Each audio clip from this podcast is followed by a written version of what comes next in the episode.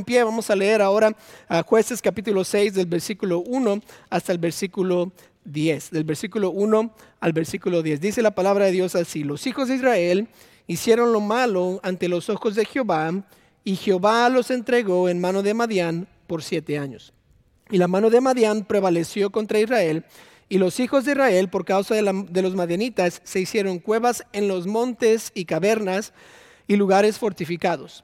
Pues sucedía que cuando Israel había sembrado, subían los madianitas y amalecitas y los hijos del oriente contra ellos, subían y los atacaban.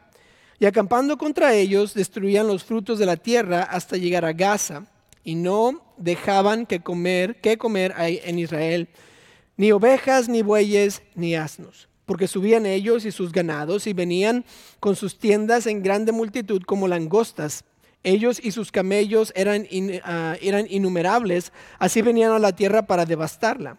De este modo empobrecía a Israel en gran manera por causa de Madián y, de los, y los hijos de Israel clamaron a Jehová.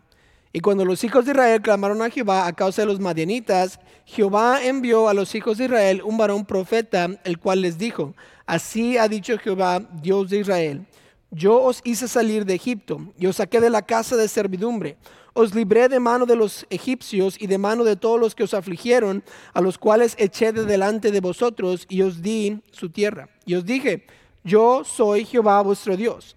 No temáis a los dioses de los amorreos, en cuya tierra habitáis, pero no habéis obedecido mi voz. Esta noche quisiera predicar un mensaje titulado Pasos para regresar. Pasos para regresar. Oremos juntos. Señor, te pido que bendigas ahora estos momentos que tenemos juntos en tu palabra. Te pido que me ayudes a mí a decir aquello que edificará y aquello que te agrada a ti. Te pido ahora que tu palabra nos toque a nuestros corazones y nos ayude a, seguirte a ti mejor el día de hoy. Te pido ahora que estés con nuestro pastor Collins y el pastor Chapo, en el nombre de Cristo Jesús. Amén. Por favor, tomen asiento. Dios siempre está listo para reconciliarse con sus hijos. Cuando abrimos el libro de jueces, vemos siempre un ciclo vicioso que los israelitas están pasando. Ellos pasan por ese ciclo y lo pasan siete veces en el libro de jueces. Sirven a Dios por un momento mientras hay un buen líder, Ah, después Dios les bendice por estar haciendo lo que deben de estar haciendo. Ah, empiezan entonces cuando Dios les bendice a hacer lo que bien les parece. La Biblia dice que hacían lo que les, parecía bien a sus propios ojos, básicamente lo que les daba la gana. Después empezaban a adorar a ídolos de la región. Ah, después Dios les, castiga, les manda a opresión después de que ya tienen la opresión por años, claman a Dios por ayuda porque nada más está funcionando. Dios les escucha, les rescata. Por un tiempo hacen bien una vez más y sirven a Dios y el ciclo continúa. Desobedecen una vez más, este, adoran a, ídolos, etcétera, etcétera. El, el ciclo continúa una y otra vez entre generación y generación. Es triste pensar que qué tan frecuentemente tiene que llevarles Dios a un punto de quebrantamiento para que regresen a seguir a Dios. Es como que si nunca aprendieron la vez pasada, ahora Dios tiene que enseñarles la misma lección una y otra vez. En, esto, en, este, en este momento, el último juez y jueza que había en el pueblo de Israel fue Débora y Barak, y de ellos fueron los últimos jueces.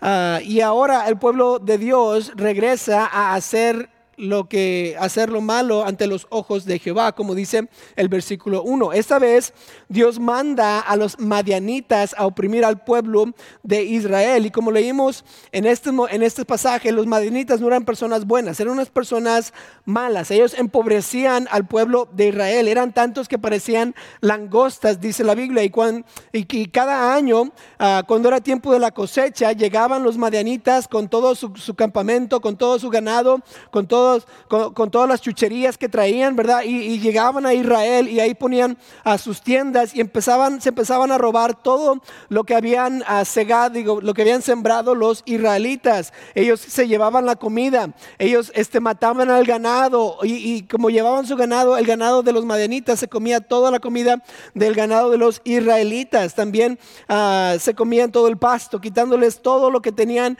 en el pueblo de Israel. Y cada año que venían, el el pueblo de Israel estaba atemorizado, estaba diciendo, ¿qué van a hacer esta vez? ¿Qué me van a quitar eh, este año? Una, un año, año tras otro año, ah, venían los madianitas y le quitaban todos sus bienes, todas sus riquezas, todo lo que ellos habían, por lo que habían trabajado todo el otoño y el invierno, se lo quitan los madianitas. Dice el versículo 2 que el pueblo de Israel estaba tan, tan atemorizado que hacían cavernas o cuevas ah, y, había lugares fortificados que ellos estaban haciendo en los montes. ¿Para qué? Para escapar de los madianitas, para que pudieran esconder algunas de las cosas que habían, por las cuales habían trabajado ah, todo el año. El versículo 11 nos dice la Biblia que Gedeón estaba escondiendo el trigo. ¿Por qué?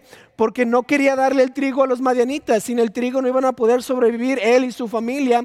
Y cuando Dios lo encuentra, lo Dios lo encuentra por una cueva escondiendo trigo. ¿Por qué? Porque los madianitas se lo iban a llevar, se lo iban a robar. Ahora imagínense, tiene que esconder su comida solo para sobrevivir, porque si no la esconde se la van a robar.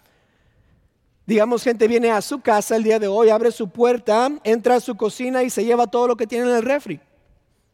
500, 600 dólares de, que, gastó para toda esa comida, se lo lleva.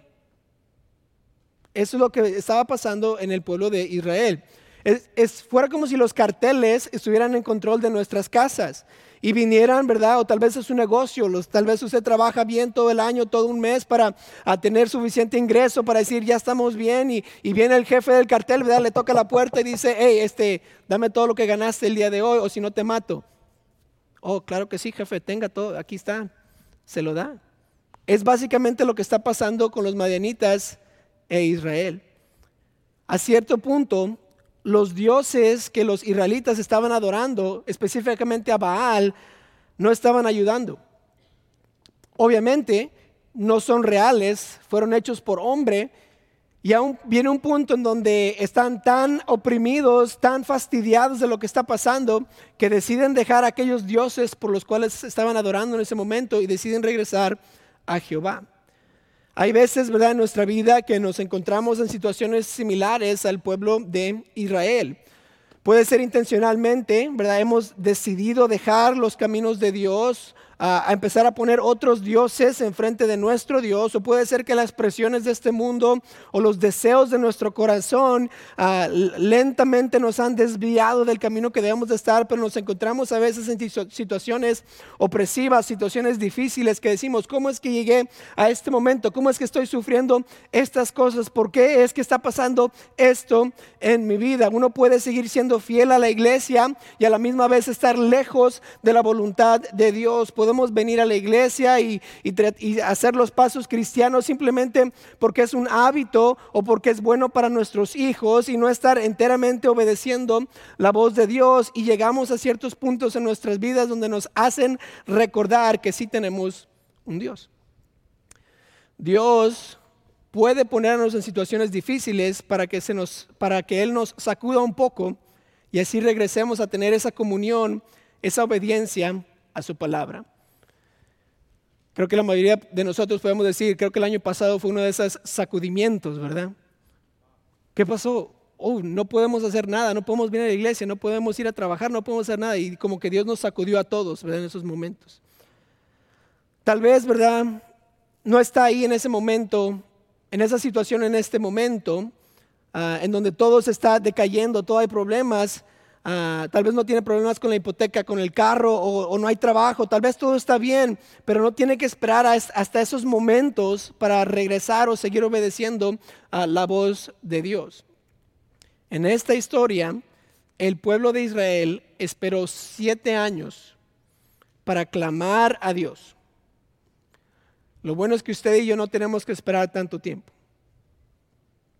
Podemos acudir a Él inmediatamente. Ahora, ¿Qué hago entonces cuando yo me encuentro en una, situación similar, en alguna opresión, en alguna presión grande o algún estrés de mi vida que estoy diciendo, ¿por qué está pasando eso? ¿Cuáles son los pasos que debo de yo tomar en esos tiempos difíciles? Pues quiero ver esta, esta tarde tres pasos para regresar a Dios o para enfocarnos en Dios en estos momentos difíciles. Note el primer paso, se encuentra el versículo 7 y 8, y el primer paso es declamar a Dios, declamar a Dios. Note lo que dice el versículo 7. Dice, y cuando los hijos de Israel, note, clamaron a Jehová a causa de los madianitas, nota el versículo 8, Jehová envió a los hijos de Israel un varón profeta.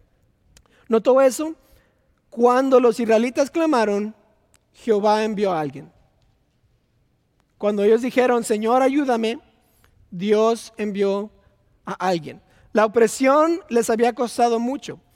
Les había costado sus ganancias por siete años. Perdieron cosecha, perdieron casas tal vez, perdieron dinero. Me imagino que estaban fastidiados de, esconder la comida solo para tratar de sobrevivir. Estaban, estaban a, este, fastidiados de perder ganado y, parecer que todo iba mal.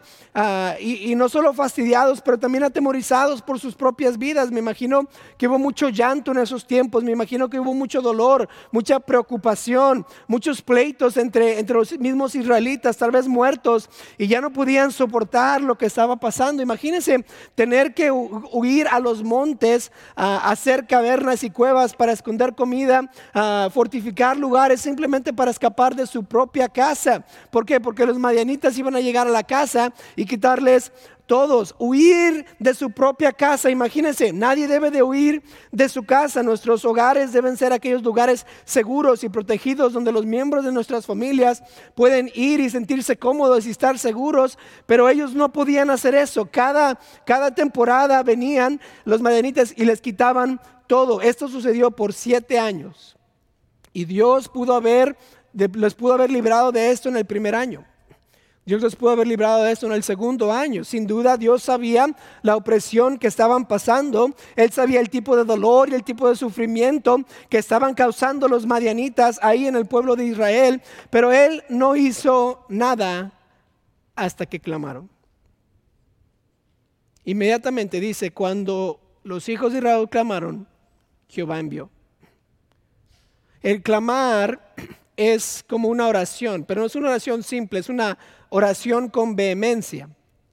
Una oración a propósito, una, oración que duele, una oración que tiene sentimiento. En otras palabras, es intensamente orando sabiendo que no hay otra manera de salirse del problema. Cuando no hay nada más que hacer, cuando no hay otra opción, cuando yo pienso que ya, que ya todo está perdido y empiezo a orar y clamar a Dios, ahí es el clamar con vehemencia. Jeremías 33, 3, clama a mí y yo te responderé. No dice, ora a mí, clama a mí y yo te responderé. Y te enseñaré cosas grandes y ocultas que tú no conoces. Como dije, el, el, libro de jueces es un libro donde hay un ciclo vicioso que está pasando con el pueblo de Israel. Y en jueces capítulo 3 nos encontramos con Otoniel. Y Otoniel es uno de los jueces que libera al pueblo de Israel de, lo malo que están haciendo. Y jueces capítulo 3, versículo 8 dice, y la ira de Jehová se encendió contra Israel, Israel y los vendió en manos de Cusán Rizataim, rey de Mesopotamia. Y si vieron los hijos de Israel a Cusán Rizataim ocho años, entonces, note, clamaron los hijos de Israel y los libró perdón, los hijos de Israel a Jehová y Jehová levantó un libertador a los hijos de Israel y los libró. ¿Notó? En, en los capítulos anteriores, los, los, los pueblos de Israel hizo lo malo ante los ojos de Jehová. Pero ¿qué hicieron? Ocho años después clamaron a Dios. Dijeron, ya no tenemos salida de esto, no podemos hacer nada más, ya no tenemos dinero, ya no tenemos ganado, ya no tenemos casas. Señor, ayúdanos. Y cuando ellos clamaron, cuando ellos oraron con vehemencia, Dios responde y les manda a Otoniel. ¿Para qué? Para librarlos de la calamidad en donde están, de los problemas que tienen, de la situación opresiva que ellos tienen. Pregunta, ¿cuánto clama usted a Dios? Cuando vienen situaciones difíciles, ¿qué es lo primero que pensamos? Ah, ¿sabes qué? Tengo que ir a hacer más trabajo porque el carro no funciona y no tenemos esta cosa y la casa está, está llegando hasta arriba. ¿Sabes que tengo que encontrar otro trabajo? Por eso tengo que, no dejar, tengo que dejar de ir a la iglesia el miércoles porque entonces tengo que hacer más dinero porque lo que está pasando está mal. En vez de decir, Señor, esto es lo que está pasando. Cuando su hijo empieza a ser rebelde y empieza a irse de la casa empieza a decir cosas raras y, usted dice, ¿qué voy a hacer? ¿Qué, empieza a decir? Déjame leer un poco de libros, déjame mejor hablo con el pastor para que todo suceda. Y, en vez de decir, Señor, ayúdame con este muchacho, dame, las, dame en tu palabra cuando estoy leyendo algo que poder enseñarle a mi hijo para que podamos ah, pasar por esto juntos y podamos sobrepasar. Pero primero pensamos, normalmente no es clamar a Dios. Pensamos, ¿cómo puedo arreglar las cosas? Especialmente nosotros, hombres, ¿verdad? Cualquier cosa que tengo que arreglar, tengo que arreglarlo en vez de decir, Señor, no puedo. Señor, ayúdame. La clave aquí es clamar al Señor. ¿Por qué? Porque Dios responde cuando clamamos. Usted y yo tenemos la opción de pasar por esas situaciones y quedarnos en esas situaciones por todo el tiempo que queramos, hasta que le pedimos a Dios por su ayuda. Depende de usted y depende de mí. ¿Cuánto tiempo queremos pasar en esas situaciones en vez de clamar a Dios y pedirle a Dios, ayúdame? No puedo. El primer paso para regresar a Dios o para enfocarnos en los momentos difíciles es clamar a Dios. Porque si no clamamos a Dios, Dios nos responderá. El segundo paso es de confiar en Dios es de confiar en Dios. Nota el versículo 8 una vez más. Dice, Jehová envió a los hijos de Israel un varón profeta, el cual les dijo, así ha dicho Jehová, Dios de Israel, yo hice salir de Egipto y os saqué de la casa de servidumbre. Os libré de manos de los egipcios y de manos de todos los que se afligieron, a los cuales eché delante de vosotros y os di su tierra y os dije, yo soy Jehová vuestro Dios. No temáis a los dioses de los amorreos en cuya tierra habitáis. ¿Notó el mensaje del varón de Dios aquí de este profeta? Toda la cosa que estaba hablando, estaba hablando acerca de quién era Jehová o quién es Dios. Después de escuchar el gran clamor de su pueblo, Dios envía a un profeta y ¿qué les dice? Les recuerda lo que Dios ya había hecho en el pueblo de Israel. ¿No se pregunta usted por qué es que Dios siempre les recuerda al pueblo de Israel que les sacó de Egipto?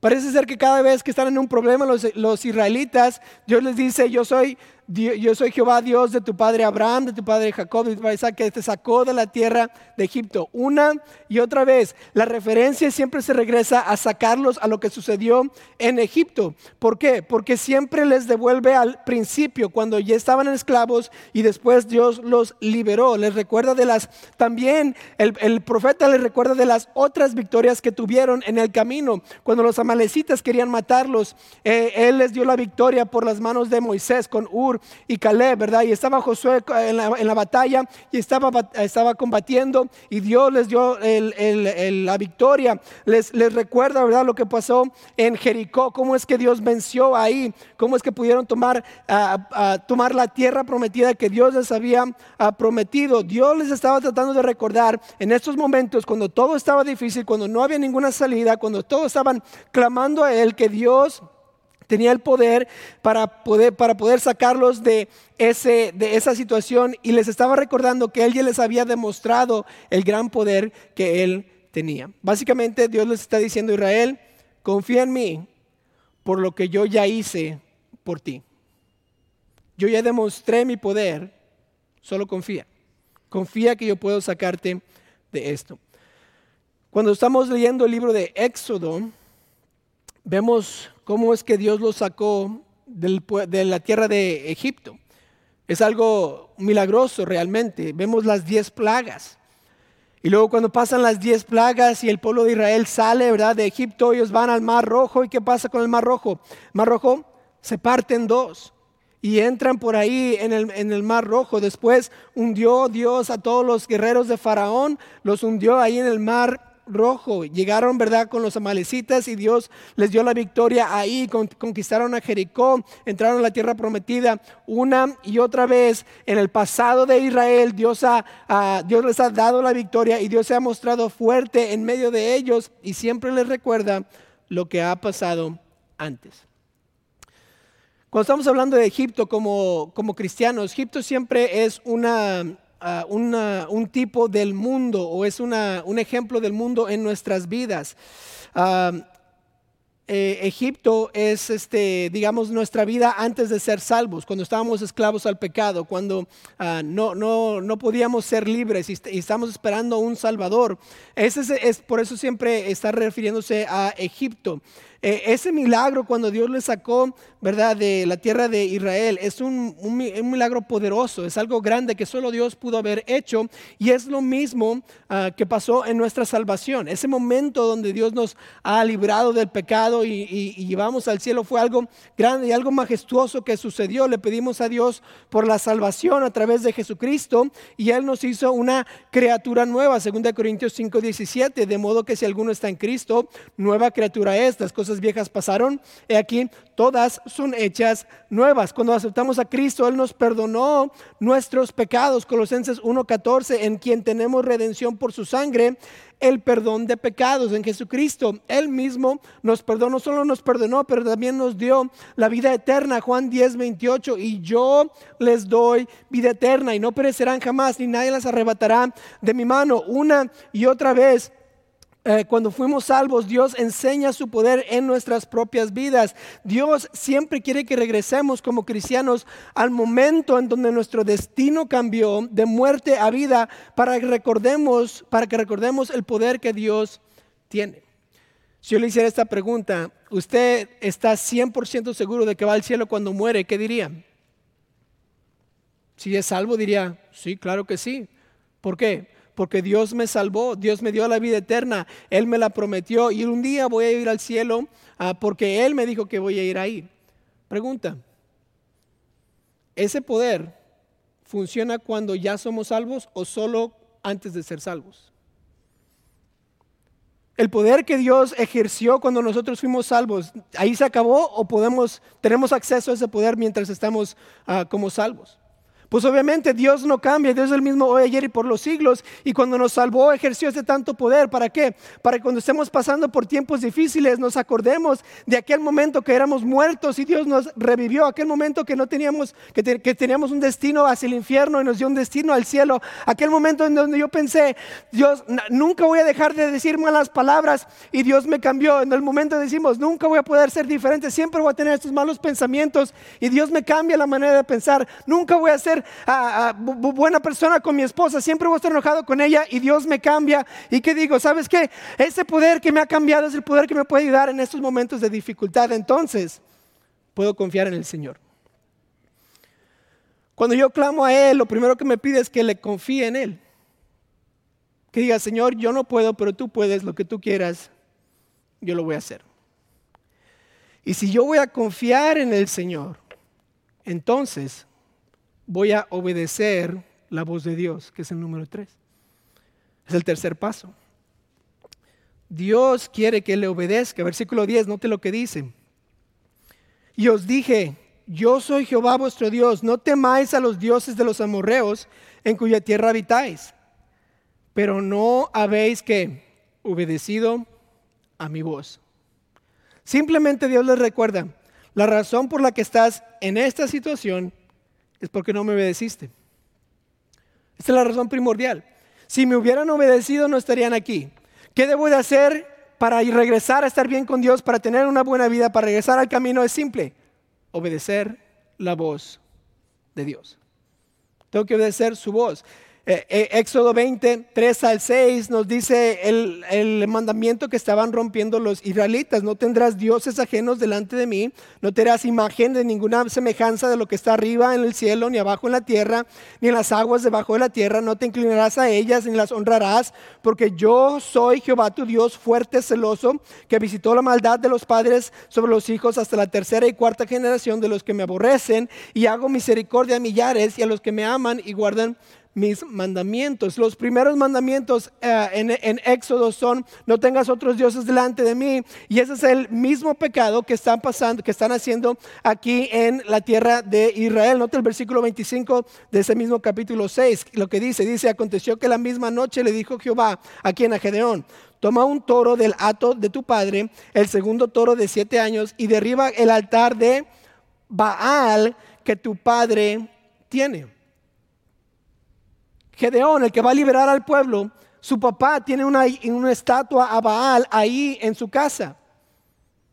Ese es el pecado que está cometiendo Israel. Están adorando a otros dioses, están haciendo cosas que no deben. El primer mandamiento lo están violando y por eso Dios les dice, no estás, eh, por eso te mandé esta opresión, porque no estás siguiendo mi primer mandamiento. Israel estaba desobedeciendo y por eso están pasando por lo que están pasando. Ahora, podemos hacer un paréntesis aquí, ¿verdad? Algunos padres tienen a sus dioses en casa, como el papá de Gedeón, y nuestros hijos saben cuáles son nuestros dioses.